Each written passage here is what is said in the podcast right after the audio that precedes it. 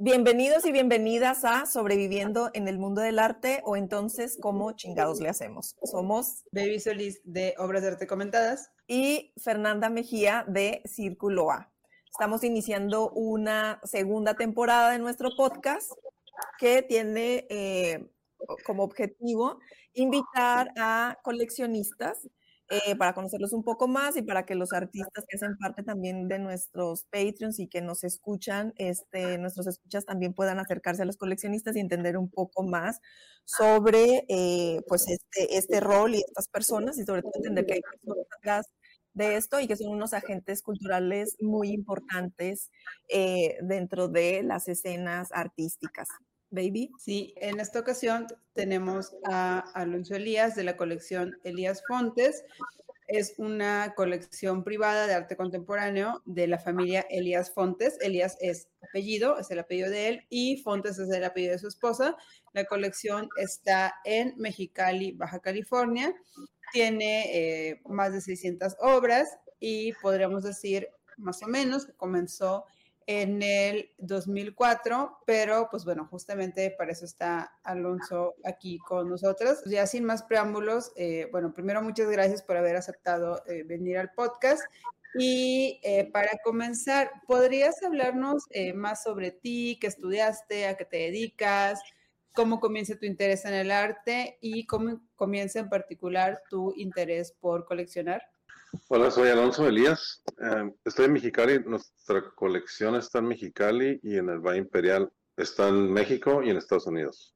Tenemos una casa en Estados Unidos, en un pueblo que se llama El Centro. Bueno, es una ciudad, pero es chica. Y ahí está colgada la, digamos, la mitad de la colección. Y la estamos rotando seguido. Pero bueno, yo estoy agronomía en el Tecno Monterrey. Llegué a Monterrey como en el 89 y duré seis años y medio porque no me gustaba la carrera. Ya no existe la carrera, pero no me gustaba. Yo quería ser escritor y pues nunca pude. Pero cuando estuve allá, inauguraron Marco, la primera exposición. Se llamó Mito y Magia América en los 80. Fue una exposición muy grande de artistas de toda América, incluyendo Haití, Estados Unidos, México, así. Y pude ver Keith Herrings y Julian Schnabels y así. Y me gustó. Y fui a la segunda exposición, y a la tercera, y a la cuarta, y luego empecé a ir al Museo de Monterrey, y vi Leonora Carrington, y Toledo, y Cuevas y así. Y me gustó mucho. Pues no tenía dinero, no podía comprar un Cuevas, ¿no? Pero siempre quise un Cuevas o un Toledo. Ya me gradué del Monterrey, me vengo a trabajar a Mexicali y luego a Estados Unidos, eh, porque, pues por aquí razón, yo soy ciudadano americano, nací en Estados Unidos, y me fui a trabajar allá. El Valle Imperial y el Valle Mexicali, hay mucho forraje, alfalfa, Sudán, Bermuda, muchos tipos de forraje se mandan por todo el mundo. China, Arabia Saudita, Iztapalapa, Sinaloa, a, muchas partes, ¿no? Y a eso me dedico. Compro y vendo pacas para caballos. Entonces, muchos de mis clientes están en Los Ángeles y seguido voy allá y, en San Diego y pues voy a los museos. Digo, a veces digo que voy a trabajar, pero en realidad voy a los museos. Y hay muchos museos muy padres, ¿no? Pues cuando me gradué, me puse a trabajar, me casé, pues no ganaba mucho dinero, entonces no podía comprar arte, pero cuando me fue un poquito mejor, compré una pintura de un amigo de Mexicali, que es mi amigo amigo, y lo compré a su papá, que también es artista, se pedían Coronado. Francisco vive en la Ciudad de México y su papá vive aquí. Y después compré otra pintura de un, pionero de aquí, y después de eso descubrí la generación que le, le llamaron generación del boom en Tijuana. Principio de los 2000, es como hasta el 2007, tuvieron muchas exposiciones en muchos lugares del mundo. España, no sé, Ciudad de México, Moscú, y fue un grupo muy fuerte, todavía lo son, ¿no? Pero empecé a comprar, los empecé a conocer uno por uno, Jaime Ruiz Otis, Marco Ramírez R., Dan Renova, Meli Barragán, Iri Hernández, Tania Candela no la conozco, pero también compré unas piezas de ella. Ella estuvo acá, pero en realidad es de la Ciudad de México. Y Julio Rosco, no sé, la lista es larguísima, ¿no? Todos ellos son como una comunidad y iban a talleres, no había escuela de artes, entonces estuvieron bajo el maestro Álvaro Blancarte en un taller libre del UABC. Entonces me di cuenta que de esto y que había publicaciones, libros, una infinidad de cosas y empecé a comprar esas obras que están en los libros porque me gustaban, no ninguna otra razón. Y después empecé a comprar los que vinieron antes de ellos, pioneros, como digamos Marta Palau o así. Y después empecé a conocer mucho joven, le compró gente que tiene 20 años a veces o menos, ¿no? Yo pienso que todo lo que compro se comunica de una manera u otra con el resto de la colección. O sea, sería, es algo así como que tú eres el curador de tu propia colección, o sea, como que tienes eh, como unas líneas, eh, no sé si conceptuales o que tienen que ver como con un gusto en particular, o sea, antes de pasar aquí al en vivo nos estabas diciendo que solo comprabas artistas que son de Baja California pero además de que sean solo de Baja California, ¿hay alguna serie de temáticas o de cosas, o sea, que te obsesionan y que eso hace que como que te enganches, te vuelen la cabeza o algo así con las obras? Sí, una de ellas es el tema de la violencia, ¿no? Que lo vivimos en todo el país y la exportamos a otros países incluso. La inseguridad, la violencia, las fronteras, la cruzo todos los días, tengo 25 o 26 años cruzando la frontera todos los días para trabajar entonces he visto una infinidad de cosas, situaciones y hay mucho arte sobre eso, ¿no? Indirectamente sobre eso o directamente, ¿no? No tiene que aparecer la frontera, pero se trata algo de la frontera, ¿no? Este, las casas sociales de México, los feminicidios, todas esas cosas que vemos todos los días, de eso hablan los artistas de aquí, me identifico plenamente con ellos, ¿no? Yo veo un artista de San Francisco y la verdad no sé ni en qué están hablando. Y veo uno ruso o francés y pues sí sé más o menos, pero no es algo con lo que yo me identifique, ¿no? Me tiene que gustar, ¿no? Porque pues yo las compro para, para mi gusto, no por, no por razones económicas. O, y difícilmente podría vender lo que he comprado en mi colección. Nadie, no mucha gente le interesa, ¿no? Bueno, no, dije eso mal. No, no se podría vender tan rápido si lo quisiera vender. Y no creo que vaya a subir mucho de valor en los siguientes 20, 30 años, ¿no? ¿Y cómo ves esto de, ahorita que, dices que no crees que vaya a subir mucho de valor, cómo ves esto de, de, de estas especulaciones que se dan de los coleccionistas que compran como inversión? Pues yo también pude haber hecho eso, ¿no? También pude haber comprado un Francis Alice. Conozco un amigo que tal vez conocen ustedes, mejor no voy a decir quién es, pero se divorció y tenía como 20 Francis Alice y los, su esposa se quedó con el departamento y él vendía los Alice y pues como dicen acá, se fue hasta la cocina, ¿no? Y muchos casos así. Y lo pienso seguido, digo, también compro piezas menores de Pedro Fiebre cuando me las encuentro por acá, porque me encanta el surrealismo y así. Y creo que es el último surrealista vivo, pero pude haber comprado una pintura buena. Cuando fallezca con Pedro, que espero que no pase eso pronto, este, venderla al triple, ¿no? Pero, pero no, no, no me llama la atención eso. O sea, ¿tu colección es algo así como un legado que lo ves de alguna manera así? Sí, más o menos. O sea, lo compro porque soy un obsesivo, ¿no? Es esa es la razón por la que lo compro. Y mi esposa también, a veces decimos, no, mejor vamos a arreglar la casa, ya no hay que comprarte. Y al día siguiente compramos una pintura gigante, ¿no? Entonces yo lo llamaría una obsesión, ¿no? Porque va, esa pieza va con algo que tenemos o no va con el sillón, va con una idea que otro artista hizo, ¿no? Sí. Entonces sí, legado no sé, pero el problema es qué voy a hacer con las piezas cuando me muera, ¿no? ¿Qué va a pasar con ellas? Se las vamos a dejar a nuestros hijos y ellos que decían lo que quieran, ¿no? Ahorita que decías si iba a subir, este, o sea, yo sé que no compras como eh, pensando especular ni como en el aspecto de ver el arte como inversión, ¿no? Sino piezas que a ti te interesan o encuentras este, valiosas, pero eh, pues yo creo que sí va a subir porque tampoco es, o sea, sí hay como una visión detrás de la, de la colección. Y en ese sentido te quería preguntar, decías que las piezas pues las van a dejar a sus hijos, ¿no? Pero, y sé que la exhiben piezas cuando hacen lo del salón con la Universidad de, Artes de Baja California, pero no tienen un lugar este, físico o permanentemente abierto para que la gente vea las piezas. Eh, y si no es así, ¿tienen planes de hacerlo? No, está en nuestra casa, ¿no? Y viene gente muy seguido cuando, generalmente cuando visita una persona mexicana y alguien les cuenta a nosotros y nos piden visitar, o, o yo los invito por ejemplo, hace unos años vino Carlos Ripé a Mexicali en un taller, yo fui al taller, lo invité a mi casa y, y creo que ella fue maestra de muchos de los artistas, se los identificó completamente y así, ¿no? Entonces viene mucha gente a verla, pero en realidad es nuestra casa, ¿no? Aquí hay una pregunta de, de, nuestra audiencia que va un poco similar, que dice, es de Francisco. Hola, buenas noches. Parece que su comienzo en el, en el, coleccionismo fue muy natural. ¿Consideras hacer donación o hacer algún espacio justo para exponerlas? No, ah, un espacio no, porque... Adelante. No, perdón, o sea, ya nos habías dicho sobre el espacio, pero eh, en, nuestra conversación previa nos habías comentado que ya habías donado obras, ¿no? Doné una, bueno, le regalo a mis amigos cuando siento que tiene una conexión muy fuerte con una pieza y me la chulean y me la quieren comprar o, o nomás sé que les encanta y pues no sé, las regalo, pero pienso como siempre fueron parte de mi colección, ¿no? Entonces en realidad, y les digo nomás si, si la me la piden por exposición, pues lo prestamos y, están de acuerdo, ¿no? Sí he regalado como unas 20, algo así. Y el gobierno federal, al SECUT, le doné una pintura. Pero luego empezó la cuarta transformación y pues el Secut, no sé qué está pasando, pero ya no es lo que era antes, entonces no confío en el gobierno mexicano como para donarle piezas, ¿no? Hay una, un acercamiento de San Francisco Museum of Art, que es un super museo. Me preguntaron, ¿donarías algunas piezas? Y le dije, sí. Y ya, si me las piden, sí se lo regalo. Mi esposa casi no le gustó mucho la idea, pero, pero sí se quedarían estas piezas en un museo muy importante donde hay artistas contemporáneos, hay artistas modernos, de todo, y para siempre, ¿no? Hasta que se acabe el mundo. Sí. Y ahorita que mencionas a tu esposa y la colección es Elías Fontes, este, ¿cómo hacen, o sea, cómo deciden comprar las obras? O sea, impulsivamente. Cada quien tiene su línea o cómo, cómo negocian Irresponsablemente, así es como hacemos. Completamente responsablemente. Pero sí, ella se enamora de unas Incluso a veces llego con una pieza y me dice, ay, yo te iba a decir que compraras esa. Hay como una conexión mental a veces, pero ahorita me mandó un mensaje y me dijo, gracias por invitarme a la charla. Se enojó.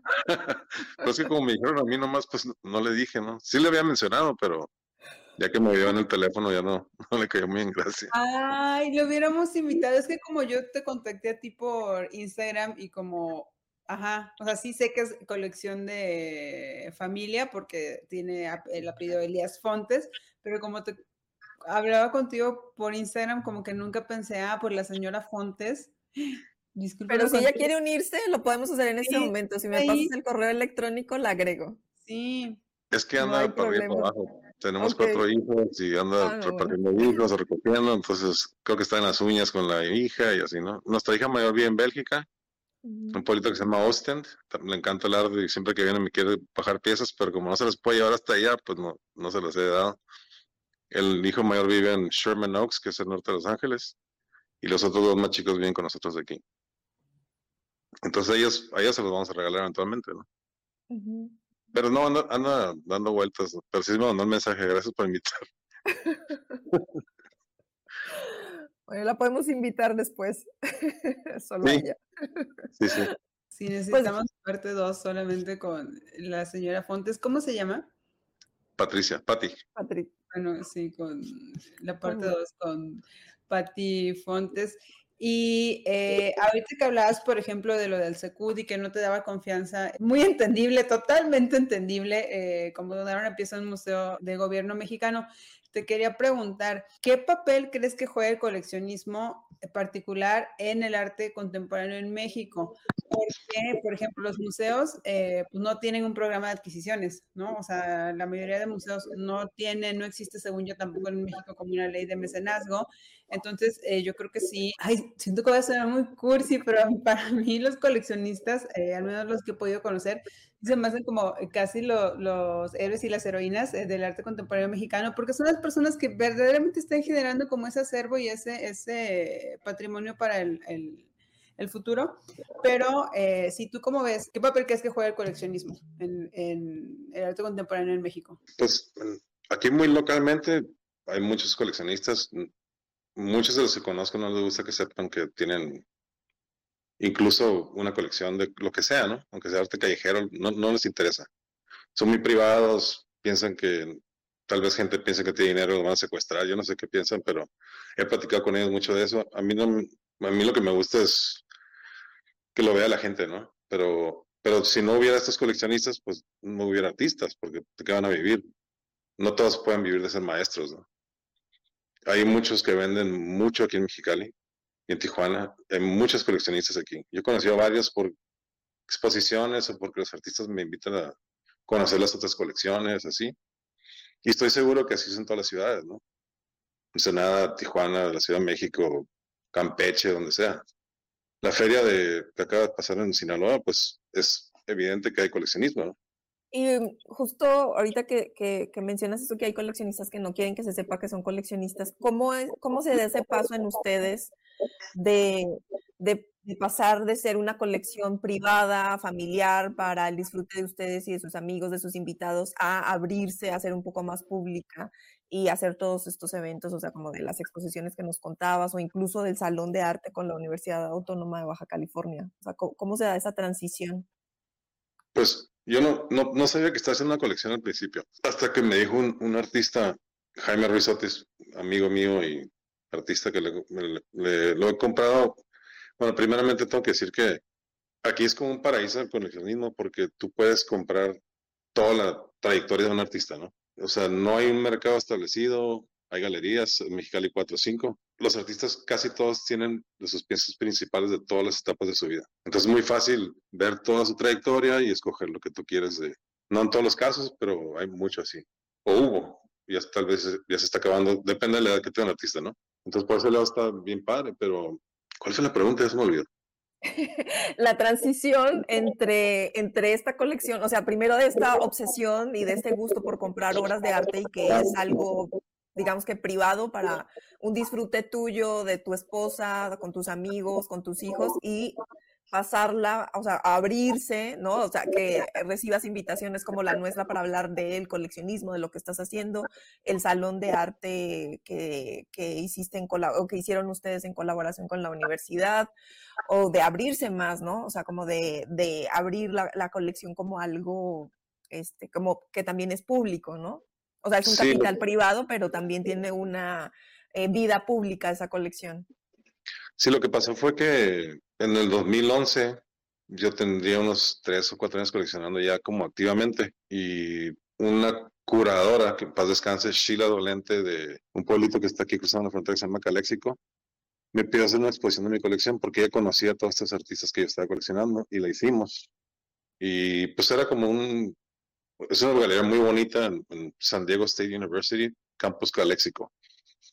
De ahí la vio, la vieron la Galería de la Ciudad de Mexicali, que es el gobierno del Estado de Cultura, y me pidieron hacer el año siguiente en Mexicali, y después me pidieron en el Centro de California, y así fui haciendo exposiciones. Y después el Secud vio una exposición mía y me la pidieron, y la hicimos en Secud, y así se, fue, se, va dando, ¿no? Y se fue dando, perdón. También cuando tuve la segunda exposición conocí una escritora americana que se llama Chris Kraus, alguien la llevó cuando estaban montando la, exposición y escribió un artículo sobre mí, apareció en una revista y salgo en su último libro que se llama Social Practices, un, espacio chiquito, pero me menciona ahí, a mí y a mi esposa. Y así, pues, como que gente se fue dando cuenta, ¿no? Y me piden exposiciones, me piden préstamos, hemos prestado muchas piezas de muchos lugares, estados de California, de estados de Estados Unidos, ¿no? No sé. Y, y pues por eso se fue haciendo público. Entonces, cuando tuve la segunda exposición, se me ocurrió hacer una página de Facebook para que la gente se enterara e invitarlos así. Y luego hice, ya ni la uso esa, uso la de Instagram. Y esto del el salón, pues creo que lo, vamos a explicar en otro apartado, ¿no? Sí. Bueno, acá hay una otra pregunta de Francisco. ¿Cómo se acerca un artista a un coleccionista como los que menciona que no están interesados por ser conocidos? Exponiendo la única manera, ¿no? En galerías, este, hay que ser disciplinados, trabajar, ser contundentes con lo que haces como artista, va a llegar una persona que le interese lo que haces. Es la única manera, porque si tú le mandas un mensaje privado, te dicen, ah, pues aquel señor compra arte, y le mandas un mensaje privado, pues puede que no le guste lo que haces, que no tiene nada de malo, porque esto se trata de gustos, ¿no? Y no tome tu mensaje muy bien, ¿no? Como me acaba de pasar hace poquito que alguien me ofreció, ya lo conozco y tengo una obra de él, pero me, me, me ofreció unas obras y yo no, no, no, me, no es que no me gustaran, no, no, no pienso que era el momento, ¿no? Entonces no, no le contesté, no, porque no sé cómo contestar, ¿cómo le digo? No me gustan eh, tus piezas, se me hace algo muy malo, ¿no? Que te diga alguien así, por más que él, él entienda que es una cosa de gustos, no me gusta decir las personas así como una confrontación de mensaje, ¿no? Yo prefiero verlas en una exposición y que me llame la atención. Entonces, o sea, básicamente lo frecuente es que ustedes se acerquen a las artistas una vez que ven su trabajo y les gusta, ¿no? O sea, no funciona al revés de que alguien les mande un, un este... Funciona de las dos maneras. Me, han mandado y me, ha gustado, pero ¿qué haces cuando no te gusta? Yo no sé cómo responder a una persona que me ofrece, se, me hace como un insulto decirles que no. Entonces no sé cómo responder, entonces no lo respondo. Y todo el mundo me regaña por eso. Claro, pero no es como que, bueno, a veces que somos muy sensibles y, y, también a veces no entendemos que estamos como en un proceso de venta y de mostrar nuestro trabajo y pues si a la otra persona no le gusta, pues no, no, lo podemos obligar, o sea, tampoco es como para que nos ofendamos, pero en términos, sí lo entiendo, o sea, como que en términos emocionales es muy difícil este, manejar como ese, ese tema. También subiendo a sus redes, digo, yo sigo artistas de muchos lugares y no te que sea California, los sigo porque me llaman la atención o algo y también he visto piezas en Instagram, Facebook y, les escribo. Y a veces cuando son mujeres no me contestan, piensan que estoy jugando, no, sé qué, no sé qué onda. A veces le digo a un artista, oye, ¿conoces a tal artista? No, sí. Ah, pues le puedes preguntar si tiene esta pieza o algo así. Porque sí, también cuando mando un mensaje así a alguien que no me conoce o que no sé quién soy, no, no siempre es positivo la respuesta. A veces me dejan visto y así. Y lo entiendo, ¿no? Yo, sí. a veces tampoco que contestar, ¿no? Sí. Eso que dijiste de que cuando le mandas mensajes si es este mujer, yo creo que esto sí pasa mucho en el, en el arte, porque obviamente tú no, pero luego sí hay como vatos que mandan mensajes así como que para preguntarte de tu arte, pero para ligar. Pero a mí, por ejemplo, me pasa también que a veces quiero comunicarme con hombres que son mayores que yo y no, o sea, me da pena, aunque es algo profesional, como que siempre estoy como ese roce de, puede ser algo extraño, o sea, mejor este, mejor no le escribo mucho, mejor lo evito porque, no sé, esas son como esas situaciones que uno pensaría como que en un ámbito profesional así, como que de ideas y de así, y no sean esos malentendidos, pero sí pueden pasar.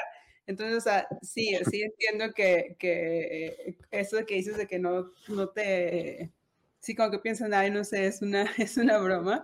Hay, hay mucho, hay mucho señor romántico en estos medios.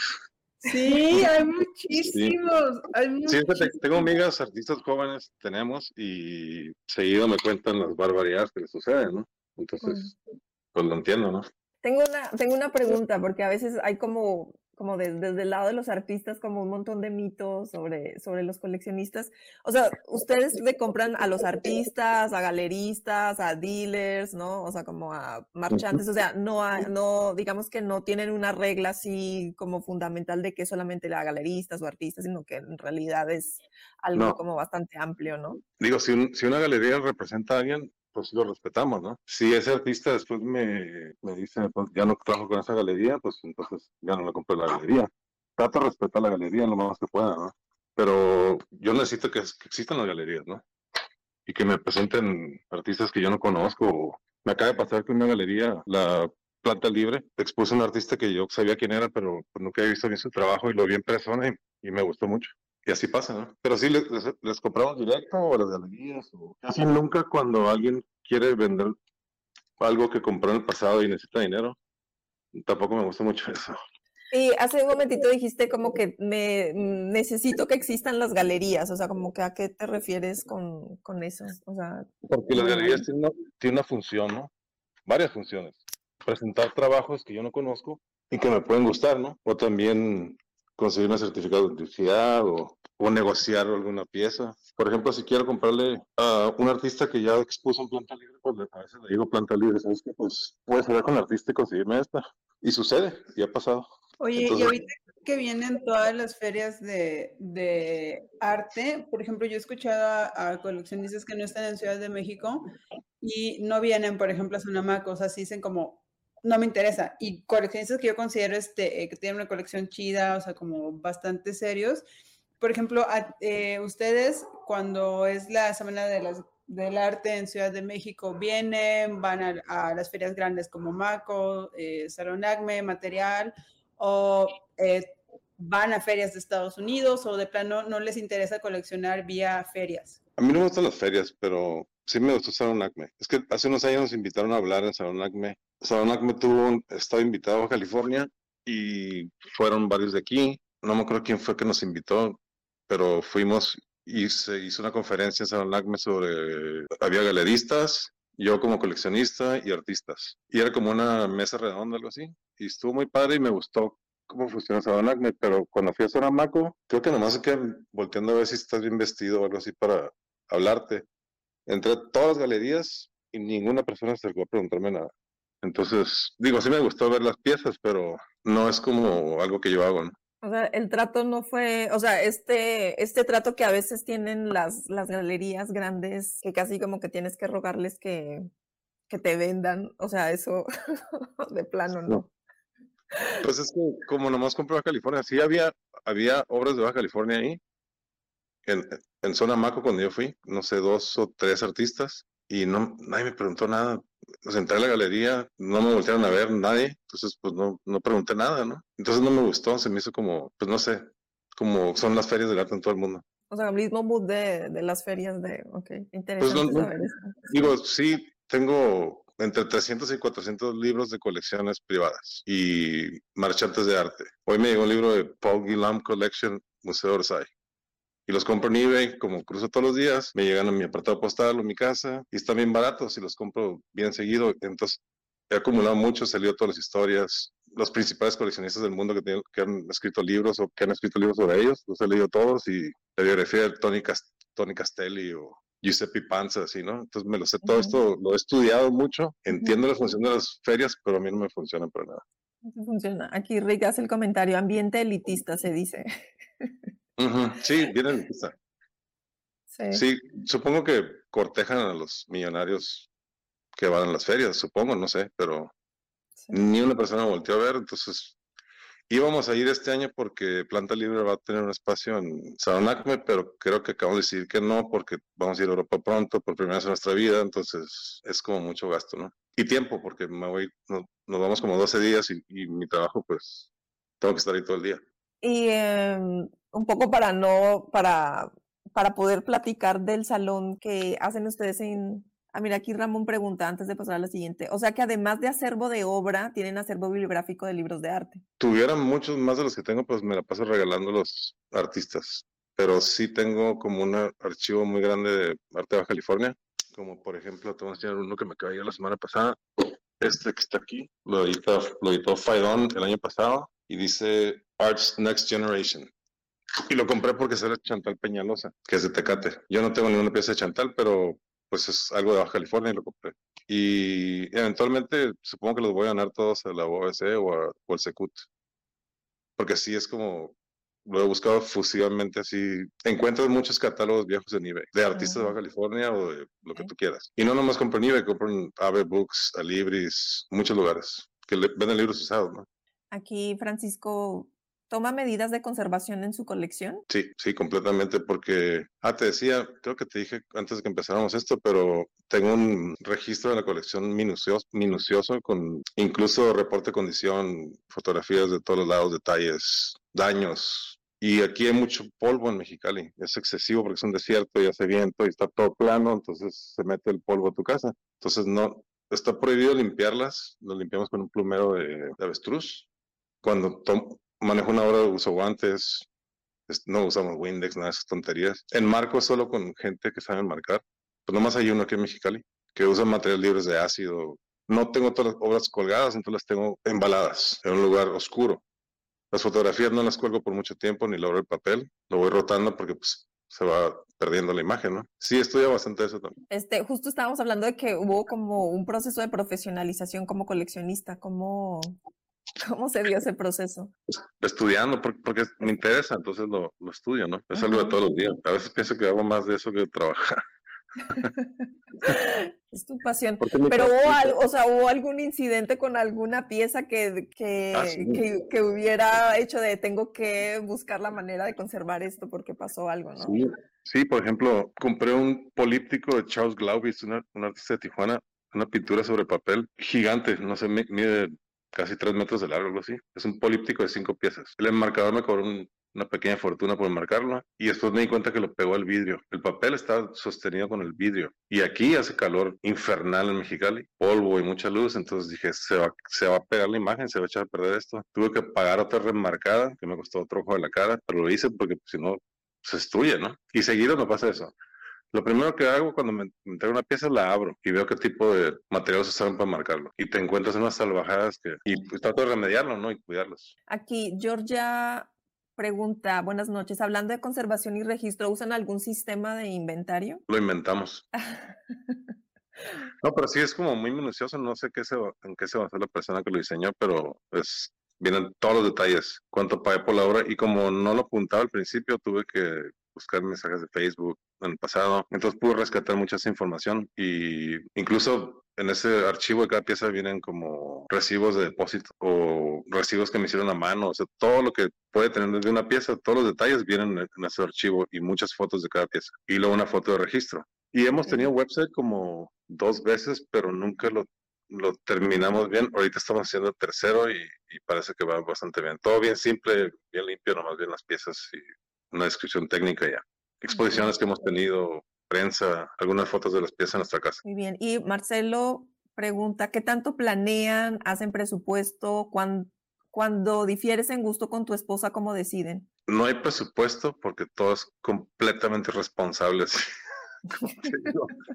o sea, sabes que no debes de gastar eso, pero lo haces de todas maneras. Pero en ese caso, pues no hay presupuesto. Y cuando difieren el gusto con mi esposa, probablemente no la compre porque puede haber problemas. Pero generalmente hay un diálogo, ¿no? No es como, no, no tratamos de romantizarlo ni hacerlo muy intelectual nomás. ¿Nos gusta o no? Y ya. A mí me contaban esa anécdota de alguien de Querétaro que su pareja eh, casi se divorcian por comprar un, porque compró como sin estar de acuerdo uno de los platos de Teresa Margolles, los que están hechos con agua de la morgue, un plato de cerámica. A mí me encanta por eso. A mí también, yo no me hubiera peleado por eso, pero pues al parecer en parejas sí llega, sí llega a ser este un tema. Oye, quiero retomar un comentario que hizo Ramón arriba, eh, que sí, que coleccionar arte se interpreta desde afuera como abundancia de capital. Y obviamente, pues para poder comprarte, pues tienes que tener este cierto capital. Pero a mí lo que me ha gustado de eh, hablar, por ejemplo, contigo o hablar este también con, con la colección Sarur, es que eh, desde afuera como que nos hacemos ideas a veces bien, este, bien locas de los coleccionistas y es como, pues sí, hicieron un capital, como, o sea, pues tú, pues vendiendo lo que nos platicabas, ¿no? Vendiendo, este, pacas, o sea, los Arur, pues vendo cajas de cartón, o sea, no sé cómo las fantasías que luego nos hacemos, este, eh, las personas, ¿no? Pues es gente que, eh, pues gracias a Dios le fue bien en su jale, o sea, trabaja como en cosas, este, eh, pues sí, normales, o sea, cuando digo normales me, refiero como a negocios lícitos, ¿no? Y cosas así, no sé, lo quería mencionar. Y también ahorita que estabas mencionando sobre eh, que eh, te dedicas a estudiar o a, leer este, biografías de tus coleccionistas, de galeristas, tienes como tu acervo de libros de arte, también lo quería enfatizar porque también es una percepción equivocada que se tiene muchas veces desde afuera de los coleccionistas y justamente hace rato estaba eh, releyendo el libro de Sarah Thornton de Siete días en el mundo del arte y hay una edición, perdón, un capítulo que se dedicado a las ferias, no exclusivamente. Como ya viene Semana del Arte, pues me puse a releerlo, ¿no? Pues porque va a ser como el, el tema entre los próximos días y ella eh, habla con los Rubel, que son los de esta colección en Miami, ¿no? De, sí, sí. sí, que es, que es muy buena y mencionan así de que a veces, de hecho aquí lo, aquí lo tengo, ¿no? De que eh, a, a, Mera de la colección Rubel que a veces le da pena, ¿no? Identificarse como coleccionista porque la gente piensa que es nada más como ser este, rica, privilegiada y poderosa y luego dice eh, como que la gente piensa que los coleccionistas son los menos profesionales aquí, ¿no? Que lo único que hacen es llenar un cheque y existe como ese mito, pero no sé, es que me da mucho coraje, me da mucho coraje como que se tenga esa percepción cuando, por ejemplo, también este, los Sarur, ¿no? Eh, Jorge así de, para mí coleccionar es estudiar, o sea, no es otra, no es otra cosa, y también dijo lo mismo que tú, de que él no le gusta, por ejemplo, ir a Maco, ¿no? Y él dice, a mí no me gusta porque eso es más como socialité, y a mí lo que me interesa es como, ajá, como el aspecto, este, como más cercano con el arte, como ir a los estudios, como este, aprender, estar estudiando, ¿no? Y lo quería enfatizar porque pues, sí, digo, desde afuera eh, a veces se tiene como esa idea equivocada, pero pues no. Y eh, bueno, creo que del público ya leímos este... Algo muy importante que tiene que ver con eso que estaba diciendo es que una vez saqué las cuentas y como 33% de mi colección son regalos de artistas pero no es como, ah, le voy a regalar, le voy a regalar esto a este señor a ver si me compra algo. Es más bien como que voy a un estudio, veo tres o cuatro piezas que me gustan, le digo al artista, me gustan todas estas, pero pues no, no puedo comprar todas, entonces te voy a comprar esta. Y después llegan y me regalan otra. Como mi cumpleaños o así. Entonces son piezas que yo compraría, pero me las regalan. Entonces luego pensé, qué bueno que nunca regateé ni traté de negociar las piezas. Nunca les digo nada, sino más, esto cuesta y si me alcanza o lo quiero, pues lo compro, ¿no? Y si no, pues no. Entonces, sí es como 30 y algo por ciento de regalos. Entonces salió mejor no regatear. Ay, sí, yo, la gente que no regatea y se dedica al arte, eh, o sea, yo la amo. Yo la amo porque son contadas. O sea, muchos eh, coleccionistas sí tienen como, o bueno, ni coleccionistas, como gente en general que compra arte, de que llegan a la galería es como se sobreentiende un descuento, ¿no? No, yo amo a la gente que no, este, que no, este, regatea, aunque a veces, pues, o sea, sí verdaderamente cuando sí tienes un presupuesto, pues tienes que negociar, pero es diferente negociar algo a ya ir con la mentalidad de aquí yo tengo que sacar este, esto con descuento, ¿no? Porque sí se nota la diferencia, sí se nota la diferencia. Y justamente ahorita que decías que eh, 33% son regalos, eso también lo platicaban Don y Mera Robert, de la colección Robert, de que, porque cuando compran una pieza, eh, básicamente se terminan como que metiendo en la vida del artista, o sea, metiendo no de, simplemente como siendo parte, ¿no? Formando parte de la, vida del artista, y en muchos casos incluso como algo de una cuestión de apoyo, ¿no? De alguien creyó en mí, ¿no? No sé si a ti, eh, también me imagino que por eso te, llegan a hacer este, obsequios, ¿no? Porque es como, pues aprecio mucho esta persona que, creyó en mi trabajo este, adquiriéndolo, ¿no? ¿Tú no, sientes eso? Como que también está esa sensación de apoyo. Es por eso. Yo creo que es por eso, sí. Es porque, pues digamos, de un artista tengo 55 piezas. De esos 55, ¿cuánto es 33%? 15 son regalos, algo así. Entonces, lo hace porque somos amigos, ¿no? Le invito a la carne asada, le invito al restaurante argentino de Tijuana o, o, no sé, vamos a cosas que no son de tomar o comer, pero hay una amistad, pues una cercanía, una hermandad, algo así, ¿no? Y pues dimos que le diga que no. Digo, he, llegado al punto de que a un artista le gusta vender bien barato y le digo, güey, no, no está muy barato. Así, también he hecho eso, ¿no? Pero generalmente, yo tengo una regla que como no regateo, hay unos artistas que se dan cuenta de eso y me la venden al doble que le vendería normalmente, ¿no? A veces digo, pues no, aunque, aunque le dije que la quería, pero yo sé que la está vendiendo como sacando ventaja, pues no lo compro, ¿no? Lo bueno es que es como un buffet, pues hay muchísimo donde escoger. Baja California hay muchos, muchos artistas. Es algo normal, no es como otros estados. Yo creo que tiene que ver con la vida de la frontera. O sea, pero es interesante esto que mencionas porque también es como, a veces no hablamos de eso como de esta ética, o sea, es un, es un asunto que tiene que ver con la ética, la ética del, del trabajo también y como de respetar, de respetar los precios, ¿no?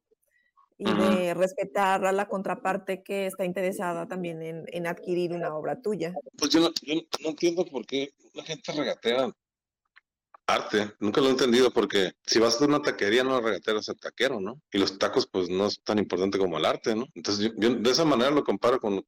Es como si fuera regatear los tacos. Me como cinco y te digo, oye, pues comí cinco, déjate pago cuatro, ¿no? Pues no, no lo entiendo yo eso. Una vez me entrevistó un cuate y publicó un artículo en un pasquín de aquí local. Un pasquín es un periódico corriente, ¿no? Y el artículo se llama El vaquero que colecciona arte. Y el artículo está dividido en cinco caguamas que nos tomamos cada uno. Primer caguama y sale así como preguntándome cosas. Como en la cuarta, quinta caguama me pregunta que si conozco otros coleccionistas, que son buenos o malos. Y le digo, ay, hay unos bien malos. Hay un doctor que nada más te compra en Navidad, va a tu estudio, te pregunta cuánto cuesta y la otra vez la mitad cerca de Navidad y todo el mundo le vende. Le dije, pero vayas a publicar eso. Y lo publicó. Y el señor lo leyó. Y dijo tu nombre. Y ya no me habla. y está en tu casa. Pero pues lo publicó el güey. Pues ni modo ya. Ya. No, hablando de tener ética profesional, sí, no, eso tampoco se hace como te están diciendo, como va, pero sin nombres, no. Se tiene que, se tiene que respetar eso. Se dice el milagro, pero no el santo. Especialmente si te invitan a su casa. Sí. Es que no pensé que lo fuera a publicar. Le dije, no vayas a publicar eso. Y se lo publicó. Creo que eran las cuatro o cinco caguamas. ya se le había olvidado. No, no, a él no se le olvidó. Oye, y ahorita hablaste de que él era un mal coleccionista, eh, por eso, ¿no? De que nada más compraba como que Navidad y etcétera. Pero, ¿qué crees tú que haría a alguien una buena coleccionista? Mm, nunca había pensado en eso, pero pues tienes que pagar lo que, lo que debes, ¿no? Y lo acordado, perdón, no, no, lo que debes. He leído muchos libros de coleccionistas que pagan lo más rápido que pueden para así, generalmente se compran en galerías así como a nivel mundial para que sigas en la lista de los buenos, ¿no? Creo que eso le dijo Leo Castelli, pero, o muchos otros, pero pues no sé, no sé, nomás ser honestos y yo, yo este, lo que hacer es ayudarlos con los medios, ¿no? Y yo no tengo tantos followers, pero los followers que tengo, casi todos les interesa el arte de Baja California. O sea, no son como gente que, que nomás quiere ver cuadros, pues, o cosas bonitas o imágenes bien tomadas, no sé. Entonces, de esa manera trato de ayudarlos, promocionándolos, exhibiéndolos, juntando los, los chicos con los pioneros y los de mediana carrera y así. Y todo cuando hemos las expos, todo tiene sentido. Pregunta Moncho que si alguna vez has fungido como mecenas. Como comprarle muy seguido y muchas piezas a alguien. Sí, no, yo creo que, pues, bueno, sí, pero digamos que cada cuando habla de mecenazgo, creo que viene el tema que no hemos estado hablando y es esta colaboración que hacen ustedes como colección con la universidad y con este espacio pendiente para hacer el Salón de Artes Visuales. Pues sí, hay, hay gente que le compro seguido, ¿no? O por muchos años le compré seguido y tenía Fonca y así. Y pues sí, hay, unos me dicen padrino, pero de, chiste, ¿no? Tengo muchos apodos con los artistas, uno de ellos es Elias Sachi, que no me gusta tanto a veces, a mí muy presumido que yo lo diga, pero así me dice Jaime Ruiz Ortiz. Y así, pero no, pues somos amigos, entonces, pero sí, sí, hemos fungido una especie de mecenazgo, supongo. Lo de la OVC ya, ya, lo platicamos, no lo hemos platicado. No, lo platicamos fuera de. Es que, ¿quieres que platique eso? Sí, sí, estaría chido. En la pandemia estaban lo, a, lo, a su punto más, donde estábamos todos encerrados, pues nos estábamos viendo locos. Yo no, porque yo podía trabajar y cruzar la frontera y como no tenía que ver a nadie, nomás manejo el carro y veo pacas y sí. Era libre en la pandemia. Pero el galerista y restaurantero Mino Quillota no el de planta libre. Y un día no aguantó y me dijo que no puede tu casa tomar chéves y platicar. Y sí, vente. Y ahí se nos ocurrió. Yo le, comenté que ya siempre había querido hacer una especie de bienal para jóvenes. Y quedamos en hacerlo y lo hicimos. Entonces hicimos un, se llamó Primer Salón de Artes Visuales Elías Fontes, en colaboración con Planta Libre y la Universidad Autónoma de California. Y dimos cinco premios a cinco estudiantes del UABC porque como les decía a ustedes dos antes, imagínate ser estudiante de artes encerrado en tu casa, pues no, no, no funciona muy bien, ¿no? Entonces, una forma de ayudar fue hacer este premio y, y pues tuvimos una respuesta bien padre y entraron piezas muy padres de, estudiantes que exponen ya, ¿no? Y los conocí, no, no conocía ni uno de ellos y ahora soy amigo de algunos de ellos. Y pues estuvo muy padre, ahorita ya estamos, ya febrero, marzo, yo creo que el final de abril va a ser la segunda, segundo salón. Hubo inauguración, se llenó la galería así, mucha gente, gente que compra arte también, y estudiantes y gente que le gusta el arte, todos con mascarillas y por ahí andábamos, ¿no? Pero fue, fue como una forma de ayudar a los estudiantes, ¿no? En la pandemia. Sí, aquí Marcelo nos pregunta que si con fondos propios, los, los premios, supongo, ¿te refieres a eso, Marcelo? Sí, y un amigo me dijo, tengo un amigo que es coreano y le vendo pacas y las exporta a Corea. Y él colecciona arte de Baja California y vive en Los Ángeles. Y dijo que porque veo mis imágenes en Facebook. Tiene como, supongo que 45 piezas de arte de Baja California en su oficina en Lomita, creo que se llama el pueblo de Los Ángeles. Y él me dijo, quiero entrarle con un premio propio a tu premio. Pero como que no está muy buena la exportación este año, yo no, le, yo no me animé a decirle. Pero algún día le va a entrar, supongo pero sí todos fondos propios. A ver, acá Miguel pregunta, este, ¿qué es lo que consideras más importante que puedes hacer como coleccionista, además de comprar para impulsar el arte de tu ciudad? Mira, yo siempre he pensado que hay, hay que investigar, conservar y promocionar. Eso es lo que yo hago. Investigo, yo no inventé esos tres puntos, los leí en algún lugar, pero siempre lo, lo, hice, entonces me identifico con ello, ¿no? Investigar la carrera del artista, eh, quién le ha comprado al artista, en qué colección está su, sus piezas, les dije también hace rato que la revista Art Nexus, portada de enero de 2023, viene una pieza de Tania Candiani del 2008 que hizo en Tijuana. Yo tengo esas fotos y creo que me dijo que el Deutsche Bank también tiene esas fotos. Son una edición de cinco y dos pruebas de autor. No sé por qué escogieron esa, esas piezas del 2008, pero pues a mí me encantó saberlo, ¿no? Y pues, no sé, para volver a la pregunta, ¿qué es lo más, que es más importante que puede ser pues eso es, es, conservar las piezas es muy importante porque si no las, si no las cuidas, se destruyen, ¿no? He visto muchas piezas destruidas de muchos artistas no, locales, no necesariamente tienen que ser locales, nomás la gente no las cuida. Pon un dibujo de Picasso en la pared y por 40 años y se echa a perder, ¿no? O si se moja o qué sé yo. Eso es muy importante, hay que conservarlo y pues ayudar a los artistas de todas las maneras posibles, ¿no? Comprándoles chela. Les gusta los artistas. Sí. Pues bueno, son las 8.01. No sé si tienes alguna otra pregunta, baby. No, no era pregunta nada, era para unir esto con esta observación con, o bueno, esta respuesta de la última pregunta con algo que nos mencionaste hace rato, ¿no? De que incluso para ciertas piezas, o sea, las, las tocas con guantes, ¿no?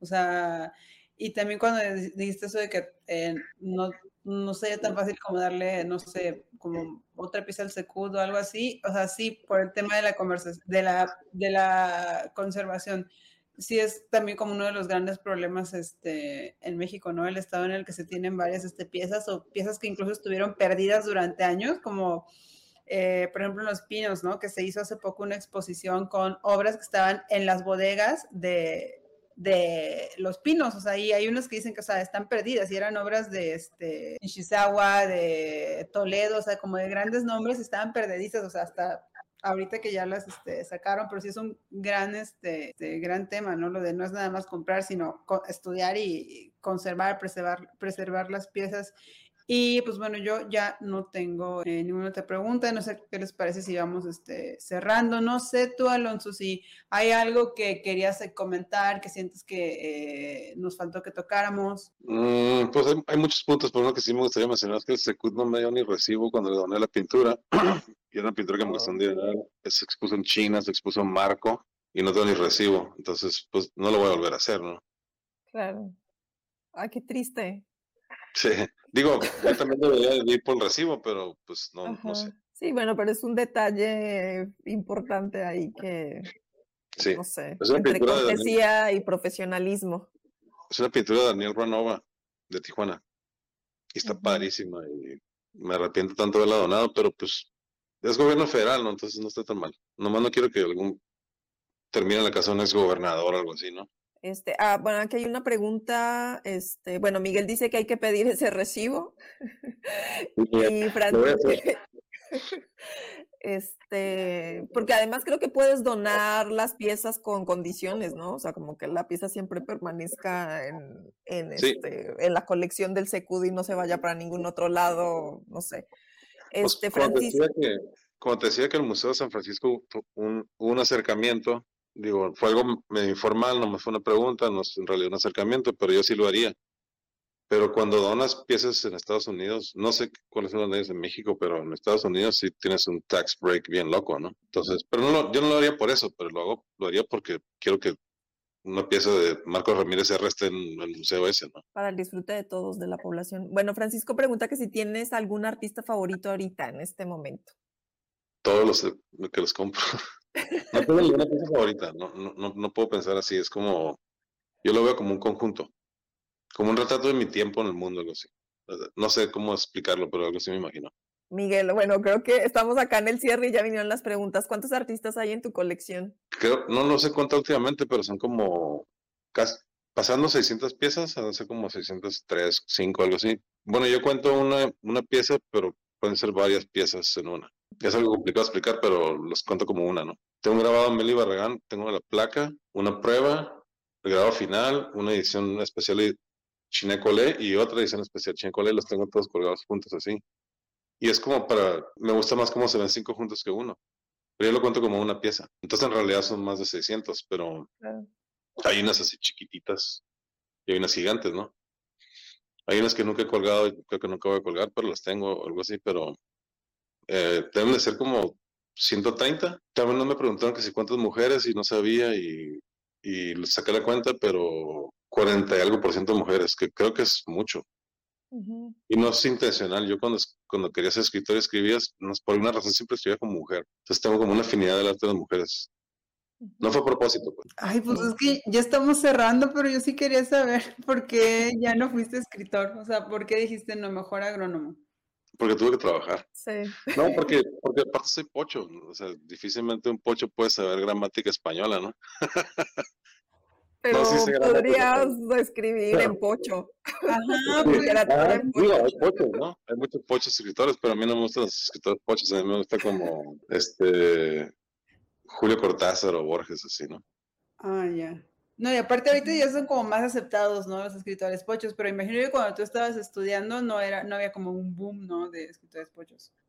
Pues no, no, aparte Chichen Chong, no, no. Y Chich ya tiene su museo en Riverside y donó 500 piezas ese museo. Eso dice, dije como chiste, pero fíjate, tiene un museo del vato de arte.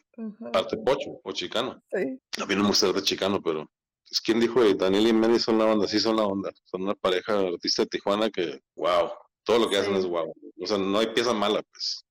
Y hablan de cosas de aquí muy fuertes, pero a la vez internacionales, como la violencia y así, ¿no? No sé, son mis favoritos. Qué bien, pues muchísimas gracias Alonso. Aquí para terminar, Marcelo dice, excelente plática, muchas gracias por compartir y qué gran labor de Alonso y su esposa. Felicidades.